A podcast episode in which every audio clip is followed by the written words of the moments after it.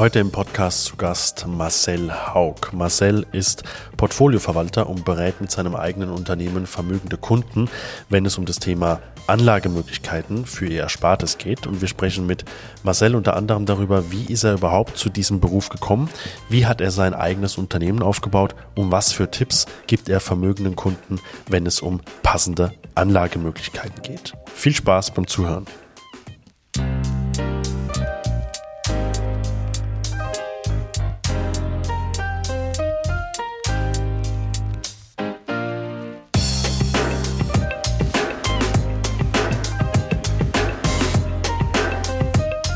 Lieber Marcel, herzlich willkommen zum Makler Podcast. Vielen Dank, dass du dir die Zeit heute nimmst. Danke, dass ich dabei sein darf. Marcel, wir starten immer in die Interviews so rein, dass sich der Gast einmal selbst vorstellt. Wer bist du, was machst du und wo kommst du her?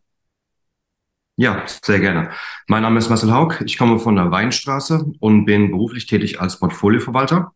Das Ganze war ursprünglich so nicht geplant, aber tatsächlich komme ich aus einer Familie von Selbstständigen, deren unternehmerische Wurzeln bis ins äh, was für ein Jahr war das? Das war 1882 tatsächlich, jetzt zurückreichen. Also war klar, dass ich schon mal niemanden den Arbeitsplatz jetzt wegnehmen werde und dass ich dann auch dann mein eigenes Ding finde. Aber ursprünglich war mal geplant, dass ich die Firma von meinen, von meiner Familie, von meinen Eltern übernehmen sollte. Doch tatsächlich kam dann alles anders und ich bin in eine komplett andere berufliche Richtung marschiert. Okay, wir steigen natürlich gleich so ein bisschen auf deinen beruflichen Werdegang auch ein. Ähm, vielleicht für alle, die zuhören, ähm, der Marcel und ich kennen uns jetzt circa seit einem Jahr. Ähm, du bist damals in Kontakt mit mir getreten, weil du deine Dienstleistung oder auch dein Unternehmen so ein bisschen kooperationsmäßig auch äh, in Richtung Immobilienmaklern ähm, aufgebaut hast. Da gehen wir aber natürlich im Laufe des Interviews noch drauf ein. Hm, wie ist das Ganze dann entstanden? Du hast gerade schon ein bisschen angesprochen, es war eigentlich komplett anders geplant. Hol uns mal ein bisschen ab. Wie bist du aufgewachsen und wie hat sich das Ganze dann entwickelt, dass du heute jetzt als Portfolioverwalter auch tätig bist? Wie war die Reise dahin? Ja, sehr, sehr gerne.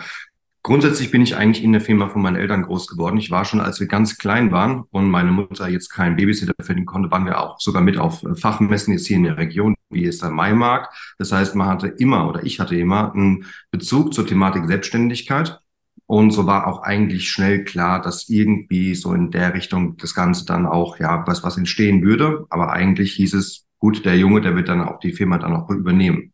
So kam es auch dazu, dass ich dann als allererstes nach der Schule, ich habe mittlere Reife gemacht, äh, eine kaufmännische Ausbildung absolviert habe. Und nach der kaufmännischen Ausbildung bin ich nach Heidelberg, um dann den Wirtschaftsfachwirt und Betriebswirt zu machen. Schulisch habe ich den dann auch oder habe ich die beiden Ausbildungen dann auch absolviert habe aber die IHK-Prüfung tatsächlich dann nie angetreten. Ja, ich habe die dann nicht abgeschlossen, weil ich dann in der Phase doch nicht gewusst habe, ob ich die Firma übernehmen möchte, ob das tatsächlich mein Ding ist, was mich auch erfüllt von der Persönlichkeit her. Und dann habe ich ein sehr, sehr gutes Jobangebot während der Prüfungsphase bekommen. Und das habe ich dann auch tatsächlich dann auch angenommen und es war in einer Vermögensverwaltung. Jetzt können wir die Region ein bisschen äh, natürlich zuordnen. Du kommst von der Weinstraße, also südliche Weinstraße. Äh, für alle, die zuhören, sollten es kennen, weil ich ja auch aus der Region komme, aber nochmal zur Zuordnung geografisch gesehen zwischen Karlsruhe und Mannheim, äh, die Region. Jetzt hast du gerade angesprochen, du bist dann nach Heidelberg gegangen. Ähm, vielleicht ganz kurz für die Zuhörer, was, was für eine Art von Unternehmen haben deine Eltern? Also was, was ist die, die, das Produkt oder die Dienstleistung? Ja, erkläre ich gerne. Und zwar, die produzieren Fliegengitter für Privatpersonen ah. und aber auch kleiner Betriebe, Fensterbauer, äh, decken mit der, mit der Produktion, decken sie komplett Saarland, Rheinland-Pfalz und Teil von Baden-Württemberg ab, also eine der 15 größten Fliegengitter-Produzenten. 40 Mann starkes Unternehmen, das heißt, da war jetzt keine einfache Selbstständigkeit mit zwei, drei Angestellten da, sondern wir reden da wirklich von einem soliden mittelständischen Unternehmen. Mhm. Okay. Und dann bist du in die, in die Vermögensverwaltung reingerutscht äh, durch das Jobangebot. Wie kann ich mir das vorstellen? Ähm, also du, du musst dich ja für sowas auch irgendwie dann, dann reinarbeiten, ähm, dass du die Leute auch kompetent beraten kannst. Wie waren so deine Anfänge? Was hast du für Erfahrungen gesammelt in diesem Unternehmen? Wie war die Philosophie? Nimm uns da mal ein bisschen mit rein. Ja, ja, sehr gerne, weil die Thematik, die ich äh, mit meinen Kunden umsetze, die kann auch nicht jeder machen. Das heißt jetzt, ähm, da wir keine Versicherungsprodukte oder ähnliches verkaufen, sondern ähm, so Leute wie mich kann zum Beispiel in der Produktion von oder in, in der Konstruktion von solchen Produkten einsetzen oder im Fondsmanagement. Das heißt, dafür muss man BWL-technischen Hintergrund haben, ja, und auch das Verständnis dafür. Bedeutet, ich habe schon während meiner Schulzeit habe ich schon selber investiert und habe auch schon Depots betreut von Freunden, Bekannten, von meinen Eltern zum Beispiel, wo dann auch schon größere Summen dann tatsächlich mit dabei waren. Das war dann auch der Grund, warum ich die durch diese eigentlich sehr generalistische Fortbildung, Wirtschaftsfachwirt und Betriebswirt, eigentlich keine Qualifikation hatte, um direkt in, der, in, in die Vermögensverwaltung oder in die Investmentbranche jetzt einzusteigen. Doch da ich halt die ganze meine ganzen Ergebnisse schon, äh, so schon zeigen konnte, äh, wurde dann trotzdem gesagt, okay, Herr Haug, wir finden das ganz gut, ähm, probieren Sie das Ganze mal. Sie müssten aber dann trotzdem bei der IHK während der Prüfungszeit dann trotzdem jetzt noch eine neue Fortbildung anfangen, dass Sie eine Lizenz haben. Was, was hast du damals weil ich stelle mir das immer so vor, du kommst dann als, als junger Mensch in so eine Vermögensverwaltung rein. Ähm, ist natürlich dann auch immer ein gewisses Klientel, was dort als, als Kundschaft ist. Also es sind ja immer Leute, die zumindest so viel Geld übrig haben, dass sie auch was investieren können. Ja. Ähm, wie war, wie, wie war das für dich als junger Mensch? Was waren so deine, deine Aufgaben dann auch? Ähm, also wir Makler, Vielleicht formuliere ich die Frage ein bisschen anders. Wir Makler haben oft, wenn wir, wenn wir noch jünger sind, natürlich auch immer das Thema, dass die Leute sagen, okay, ähm, der ist jetzt noch, noch etwas jünger, kann ich dem überhaupt meine Immobilie anvertrauen? Als ich mich damals selbstständig gemacht habe, war ich 24, habe mir über sowas viele Gedanken gemacht. Am Ende war das gar nicht so tragisch, weil wenn du ein gutes Auftreten hast und, und den Kunden auch überzeugen kannst und das Ganze natürlich auch dann richtig und korrekt auch umsetzt, ähm, dann passt es ja.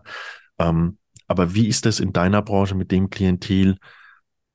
Was für Hürden hattest du auch am Anfang, als du da reingegangen bist?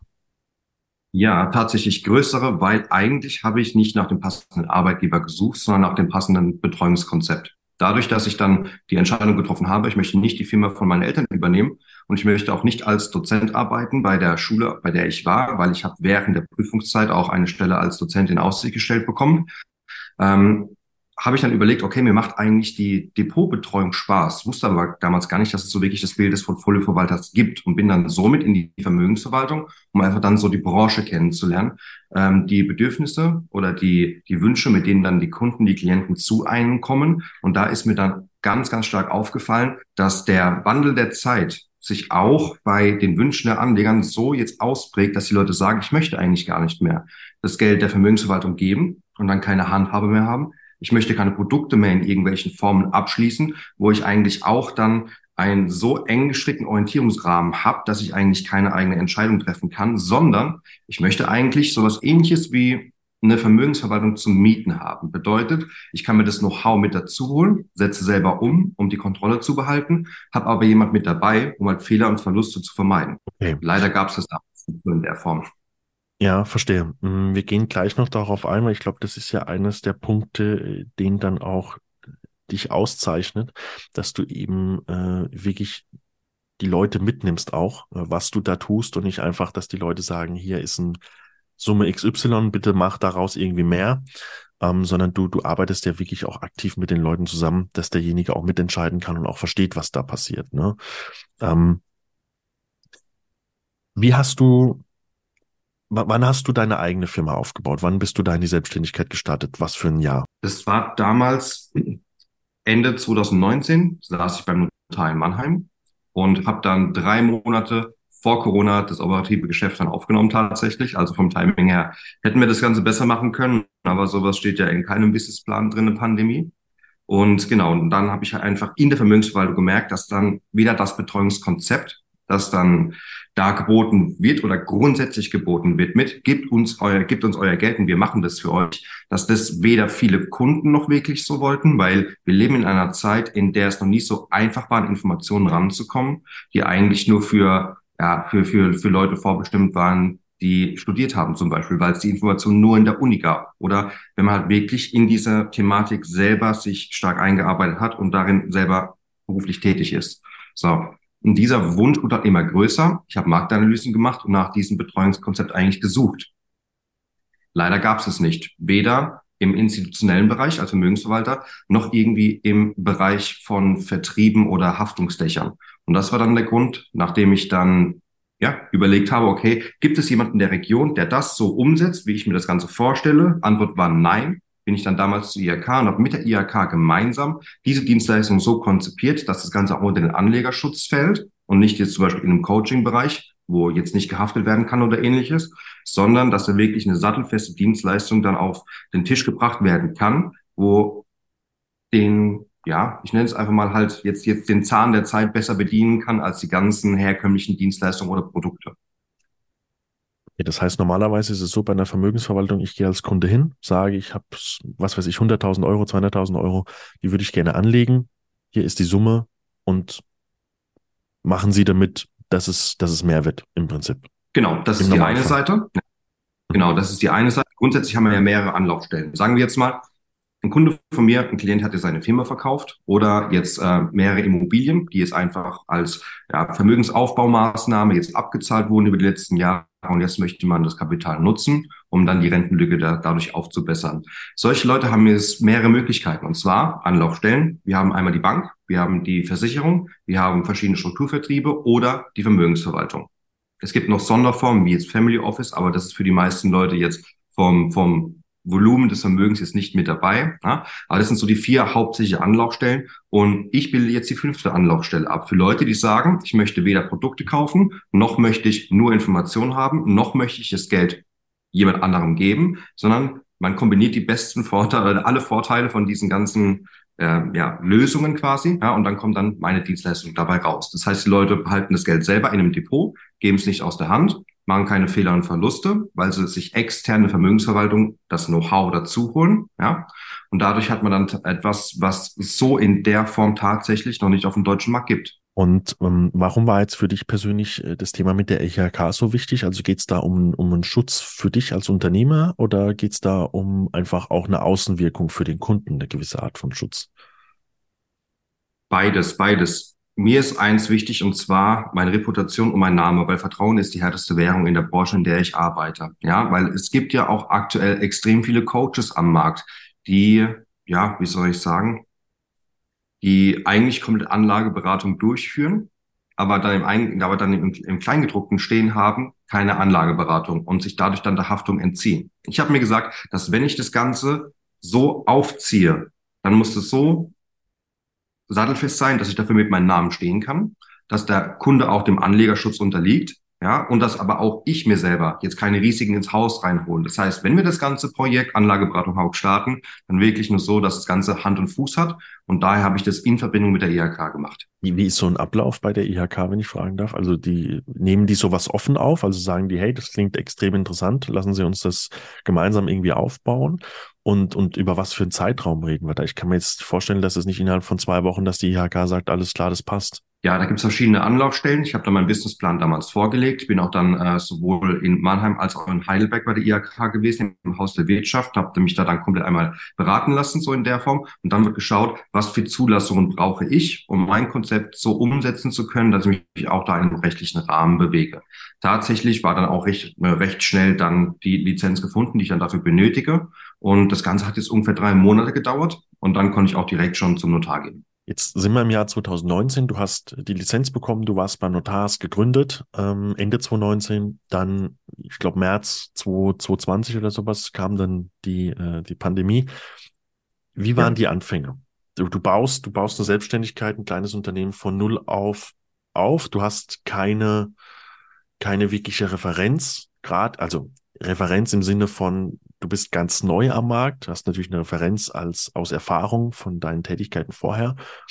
Wie bist du gestartet? Was waren so die ersten Schritte, das, wo du gesagt hast, das muss ich machen, das muss ich machen, damit ich dann auch wirklich in den Umsatz reinkomme?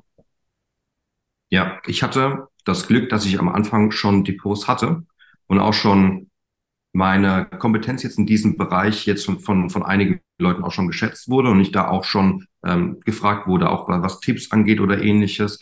Und dadurch, dass ich dann auch Marktanalysen gemacht habe, bevor ich zur EEK gegangen bin, habe ich über 1000, habe ich eine Marktanalyse gemacht mit über 1000 Leuten und dadurch habe ich schon eine gewisse Reichweite dann auch generieren können. Ja, das heißt, der Start in der Form war jetzt nicht besonders ähm, ja von Nachteil oder von Null auf angesehen. Doch man muss dann sagen, es war eine wilde Börsenzeit, weil der, der Corona-Crash kam. Wir haben dann auf jeden Fall von, also wir reden da ab minus 20 Prozent reden wir von einem Crash. und es war da gegeben. Und dann hatten wir ein extrem spannendes Marktumfeld, in dem extrem viele Chancen noch auf dem Weg lagen. Und diese Chance konnte man auch natürlich dann kommunizieren um dann auch damit Marketing zu betreiben. Weil es war klar, welche Branchen während Corona äh, die Nutznießer werden würden und es war klar, welche Branchen unter der Corona-Pandemie leiden würden. Und somit waren auch wirklich Renditen möglich, die nicht marktüblich waren. So, und damals war die Unternehmenskommunikation nach außen hauptsächlich auf die gegebene Ist-Situation, obwohl auch einige Leute damals nicht besonders den Kopf hatten, sich jetzt auch noch um irgendwie Anlage oder ähnliches zu beschäftigen während einer Pandemie. Verständlich, ja. Das heißt, würdest du sagen, das war dann für dich eher von Vorteil oder eher von Nachteil, diese ganze, ich würde mal sagen, Weltsituation, die wir dann hatten? Die Medaille hat zwei Seiten. Es hatte auf einer Seite die Vorteile, dass man renditemäßig extrem viele Chancen nutzen konnte. Es hatte aber auch Nachteile. Ein Nachteil war zum Beispiel, dass dann extrem viele Anleger in den Markt reingesprungen sind und eigentlich, wenn man auf Technologie gesetzt hat, das Ganze nur einen Weg kannte, und zwar nur nach oben. Und dadurch sind dann vom Mindset her einfach verschiedene Fallstricke entstanden, weswegen man dann eigentlich das Gefühl hatte, ja gut, eigentlich ist jetzt zwei Jahre während Corona, wenn man jetzt in den Nasdaq oder in den USA investiert hat. So einfach ist das ganze Thema Investieren ja nicht, aber äh, wie man so schön sagt, Börse, insbesondere Vermögensschutz, ist ein Fehlervermeidungsspiel. Und klar kann man, genauso wie aktive Fondsmanager, in kurzen wirtschaftlichen Krisenzeiten Chancen erkennen und die auch nutzen und dann, und dann damit auch den Markt, also marktübliche Renditen dann outperformen. Aber on the long run ist Börse, wie gesagt, ein Fehlervermeidungsspiel und dann doch tatsächlich einfach, also nicht so einfach, weil wäre es so einfach, würde es jeder machen. Verstehe. Okay, also du würdest sagen, die, die, die Börsenthematik ist immer auf lange Sicht gesehen. Wenn ich dort was investiere, sollte ich immer auf lange Sicht gesehen das Ganze betrachten. In jedem Fall. Es gibt ja verschiedene Anlageklassen die auch meine Kunden bedienen, kurzfristig, mittelfristig und langfristig. Und jetzt das Kapital an der Börse zu positionieren, sollte hauptsächlich mit langfristigem Kapital gemacht werden. Wenn, wenn man jetzt äh, kurzfristiges Kapital hat, aber dass man dann auch zurückgreifen möchte, dann kann man eher auf zinsgebundene Produkte zurückgreifen ähm, oder ähnliches. Aber langfristig Kapital entweder an die Börse und oder in deinem Themengebiet in Immobilien. Mhm. Okay. Jetzt hast du Jetzt hast du die ersten Kunden bekommen, du hast, du baust deine Firma langsam auf. Die Pandemie ist da. Ich glaube, das hat dann ungefähr zwei Jahre gedauert, ähm, wo sie einfach auf der Welt vorhanden war. Dann war es ja irgendwie kurz, also dann war es ja von heute auf morgen gefühlt irgendwie dann auch wieder weg. Aber es ist ein anderes Thema. Ähm, jetzt dein, dein Unternehmen läuft, die Kunden kommen zu dir, du krieg, kriegst die ersten Referenzen, du hast Erfolg und so weiter. Wie läuft denn so eine Beratung ab oder wie läuft eine Zusammenarbeit eher ab? Ich bin Kunde, ich komme zu dir, sag Marcel, ich habe hier den Batzen Geld. Wie können wir zusammenarbeiten? Ja, die Leute kommen auf zwei unterschiedliche Arten zu mir. Entweder sie suchen genau das, was ich als Dienstleister anbiete, weil sie schon eigentlich so jede Option durchgespielt haben. Die waren schon bei Versicherungen, Banken und Vermögensverwaltungen, haben da schlechte Erfahrungen gemacht und sagen dann, okay, ich suche exakt so jemand, der mir genau das bieten kann, wie eigentlich der Haupt das in seiner Dienstleistung macht. Und oder der andere Part ist, dass ich Aufklärungsarbeit betreibe und die Leute dann ein Problemverständnis bekommen und dann auch ein Lösungsverständnis mit meinem Ansatz. Ja, und das heißt, dann Leute kommen zu mir und da wird erstmal eine Ist-Situationsanalyse gemacht, weil ich möchte schauen, ist der Kunde qualifiziert, mit mir zu arbeiten und bin ich qualifiziert, dem Kunden zu helfen. Was bringt nichts, wenn ich im Eskimo einen Kühlschrank verkaufen möchte? Das Ganze wäre unethisch. So ist für mich herauszufinden, ob die Person auch geeignet ist, in Eigenverantwortung Geld an der Börse anzulegen. Weil, wenn du emotional nicht dazu in der Lage bist, auszuhalten, dass es Volatilität gibt oder die Komplexität in der Form nicht überschauen kannst oder möchtest oder sogar beratungsresistent bist, ähm, dann macht so eine Beratung jetzt bei mir jetzt eher weniger Sinn. Und daher ist immer der erste Schritt, ich möchte verstehen, was ist der Plan, was sind die Gedanken, die sich schon der Kunde gemacht hat und wo ist der Schritt und was ist der Nutzen von dem Ganzen, warum wir überhaupt diese Allokationen an der Börse für Vermögensschutz vornehmen möchten. Das Thema beratungsresistent und sowas haben wir ja bei uns äh, in der Branche auch. Dass viele Eigentümer gerade auch natürlich äh, nicht unbedingt äh, den Preis sehen, der dann realistisch ist, sondern eher nochmal deutlich mehr in der aktuellen Marktsituation sowieso gegeben, weil natürlich die Preise jetzt deutlich nach unten gegangen sind und nicht mehr so hoch sind wie noch vor, vor zwei, drei, vier Jahren.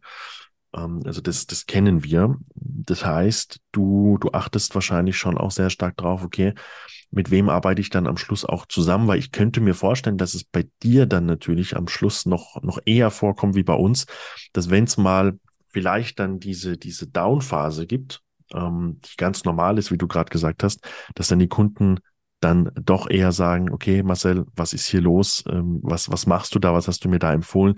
Dass du da wahrscheinlich natürlich nochmal viel mehr Feingefühl haben musst. Mit wem arbeitest du wirklich am Ende auch zusammen, ne?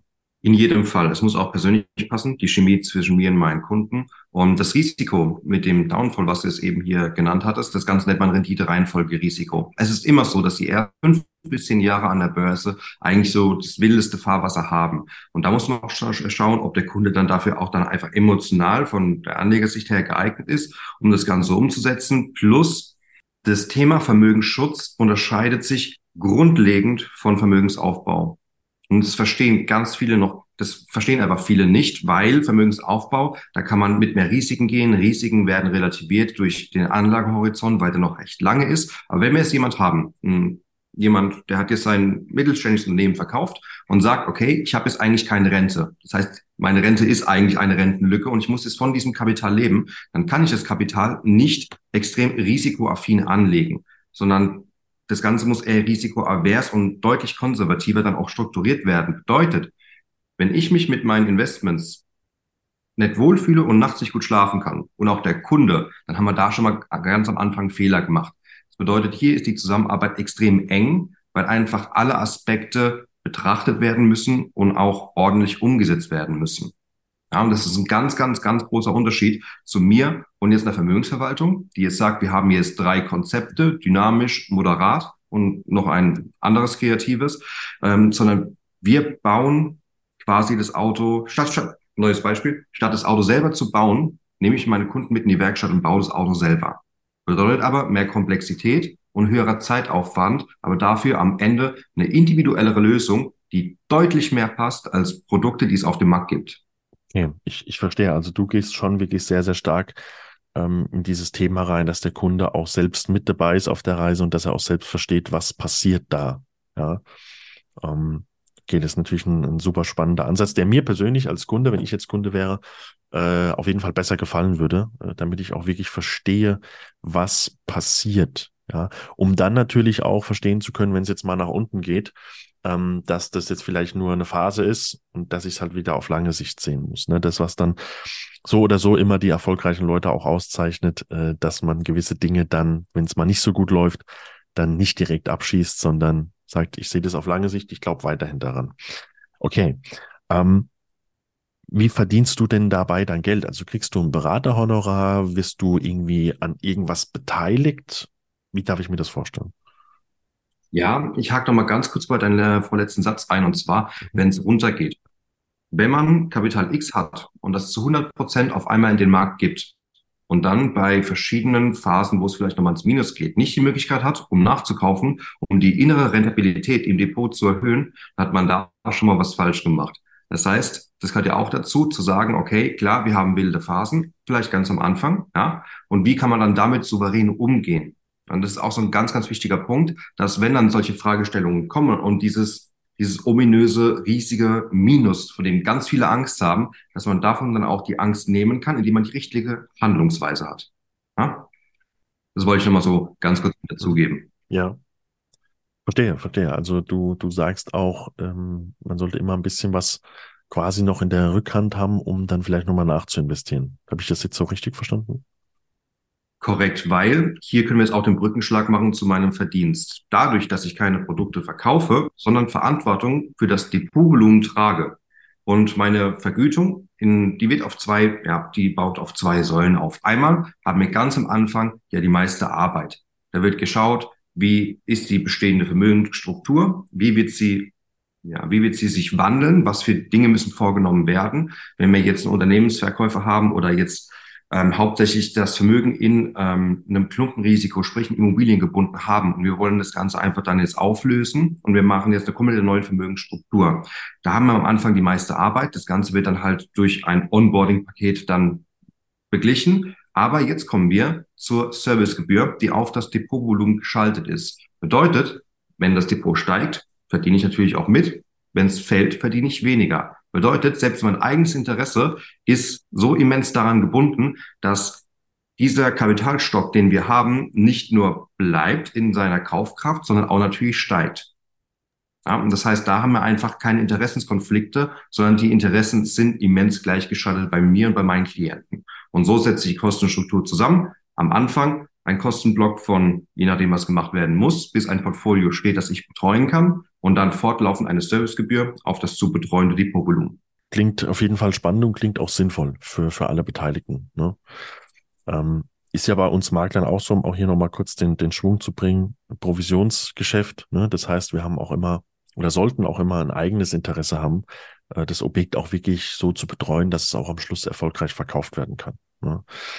Ähm, jetzt hast du damals Kontakt zu mir aufgenommen, ähm, weil du gezielt auch Immobilienmakler ansprichst als Kooperationspartner.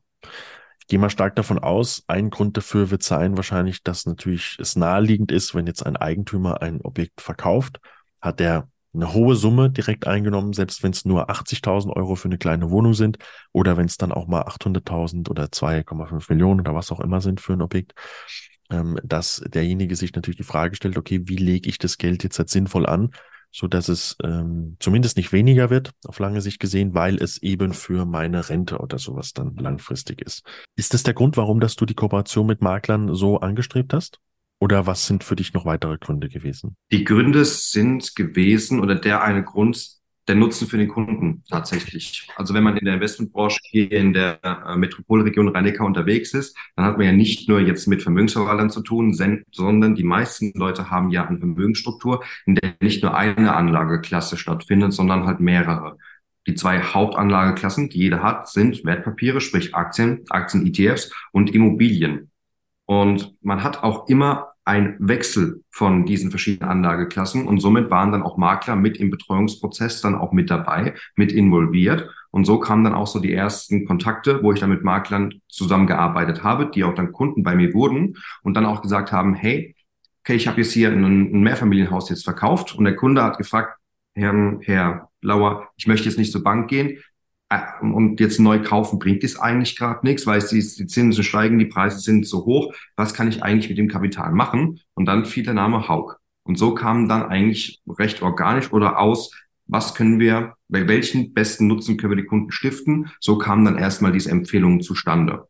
Und das Ganze hat sich dann so weit ausgebaut, dass ich mir da überlegt habe, gibt es dann auch tatsächlich den Bedarf, hier im Betreuungskonzept dann ein Kooperationskonzept dann auch aufzustellen. Und genau mit diesem Konzept, so haben wir uns ja auch damals kennengelernt, das Ganze habe ich vorgestellt und viele Makler ziehen daraus auch tatsächlich Nutzen, weil sie sagen, ich bin selber beim Herrn Kunde, ich finde das, Betreu das Betreuungskonzept klasse und für Leute, die das Kapital jetzt nicht aus der Hand geben möchten, dann gebe ich einfach den Herr ja, die Kunden mit an die Hand, weil ich weiß, da sind sie gut betreut. Mhm. Ja, ja, gut, das, wie gesagt, ergibt Sinn.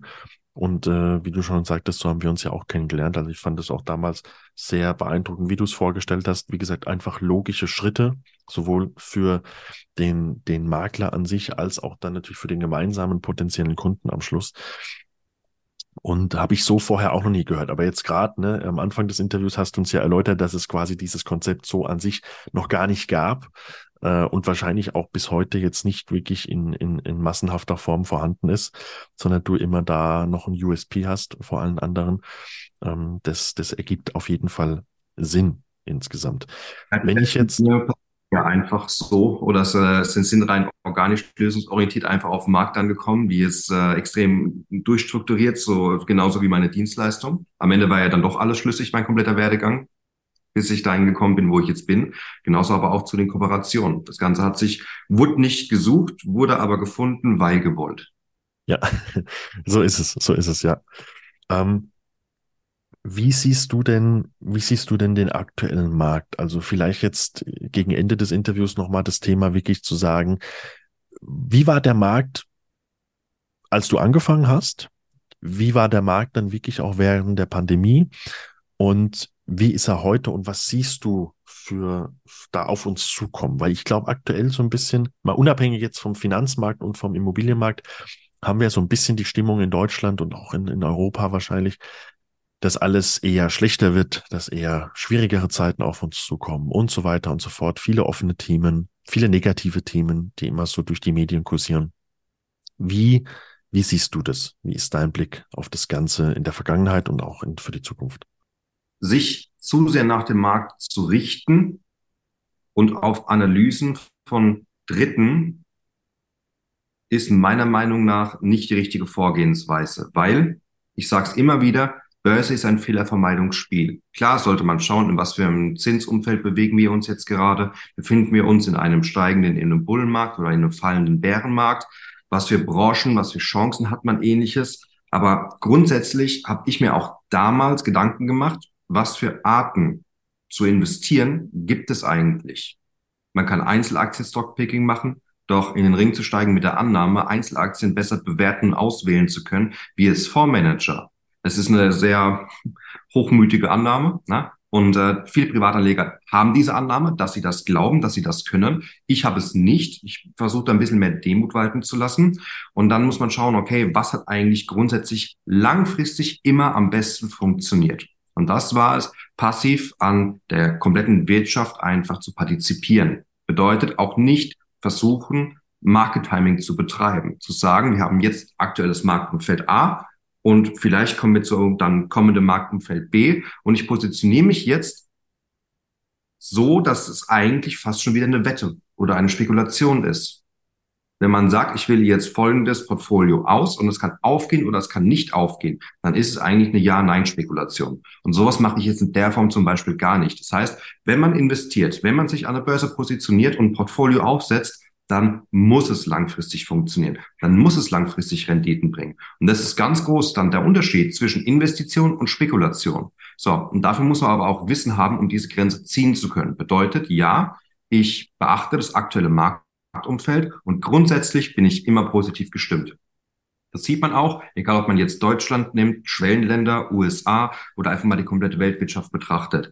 On the long run spiegelt sich in den Wertsteigerungen der, an der Börse das Streben der Menschheit nach Wohlstand wieder.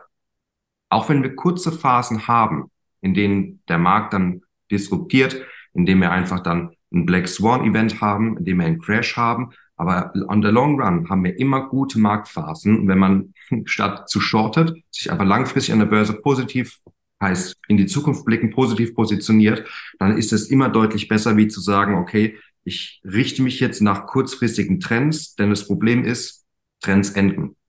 Wenn man zu spät ist, dann hat man da auch Verluste. Und dann verlässt man schon wieder den Pfad des Vermögensschutzes. Du sagst, okay, diese, diese dieses Thema, dass man sich da selbst reinfuchst, dass man das selbst so ein bisschen nebenbei macht als, als, äh, als Anleger, ist weit verbreitet, dass die Leute das denken, dass, dass es so funktioniert. Natürlich, klar, es gibt auch immer Beispiele, da hat es dann glücklicherweise funktioniert, aber ich glaube, die, die, die größere Anzahl, wo es halt nicht in dem Sinne funktioniert hat, die ist viel höher, aber die hört man dann halt nicht. Das ist ja wie bei, bei uns in der Branche wieder, die Leute, die das Objekt dann selbst verkaufen, die sehen gar nicht, was für ein Potenzial sie liegen gelassen haben. Die haben vielleicht am Schluss trotzdem ein Erfolgserlebnis, weil sie es verkauft haben, vergessen aber, äh, was für ein Potenzial sie liegen gelassen haben, weil sie es halt nicht mit einem Profi gemeinsam gemacht haben also die entgangene Gewinner. Meistens werden immer nur in einem Depot eine Position, die dann super lief, Facebook, Nvidia, Amazon, Tesla, das wird dann, wird dann vorgeführt, aber man muss sich immer das komplette Bild in Gänze anschauen. Vor allem, je größer die Vermögensstruktur wird, ja, desto mehr muss man die komplette Klaviatur einmal bedienen können, aber auch kontrollieren können. Und dann auf einzelne Werte zu setzen oder sich dann selber mit Augenwischerei äh, sich Renditen schön rechnen, das sind dann einfach Fehler, die bei großen Summen fatale Auswirkungen haben können. Wenn ich jetzt äh, Kunde bin und sage, ich, äh, also ich bin Interessent und würde gerne bei dir, mit dir zusammenarbeiten, äh, ich kann mir vorstellen, es sind viele dabei, die sagen, boah, ich weiß jetzt ja gar nicht, ob ich da reinpasse bei Marcel, ich weiß gar nicht, wie, wie, viel, wie viel Kapital ich mitbringen muss. Ab was für einer Summe sagst du, es lohnt sich, es macht Sinn, auf dich zuzukommen? ist schwierig zu sagen. Ich weiß auch für alle natürlich, es ist keine Rechtsberatung hier, was wir hier machen. Das sind auch keine, keine, keine Anlegetipps oder sowas, was wir machen, sondern ist alles unverbindlich, ganz klar. Ähm, Wenn es dann ins Detail geht, da müsst ihr dann wirklich auch auf Marcel zukommen äh, und in die Beratung gehen.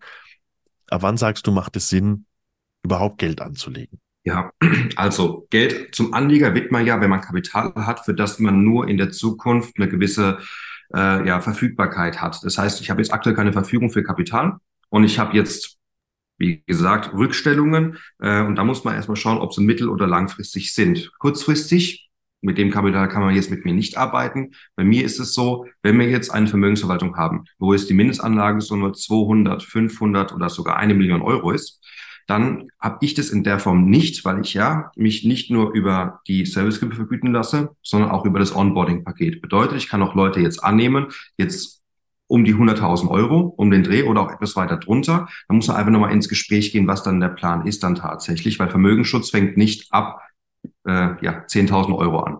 Lieber Marcel, das war ein knackiges Interview, immer sehr gut auf den Punkt gebracht. Ähm, vielen, vielen Dank für deine Zeit, war super spannend. Ich denke, die, die Zuhörer und Zuhörerinnen können da einiges äh, mit rausziehen.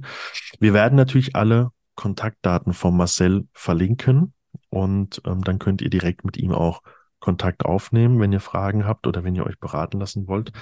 Und lieber Marcel, ich denke, es macht Sinn, dass wir vielleicht in einem Jahr circa nochmal ein paar zwei machen, um zu schauen, wie hat sich die Weltwirtschaft entwickelt und ähm, wie hat sich auch deine Beratungsleistung und so weiter und dein, dein Unternehmen natürlich entwickelt. Und ich danke dir sehr für deine Zeit und für deine Offenheit. Ich habe zu danken. Dankeschön.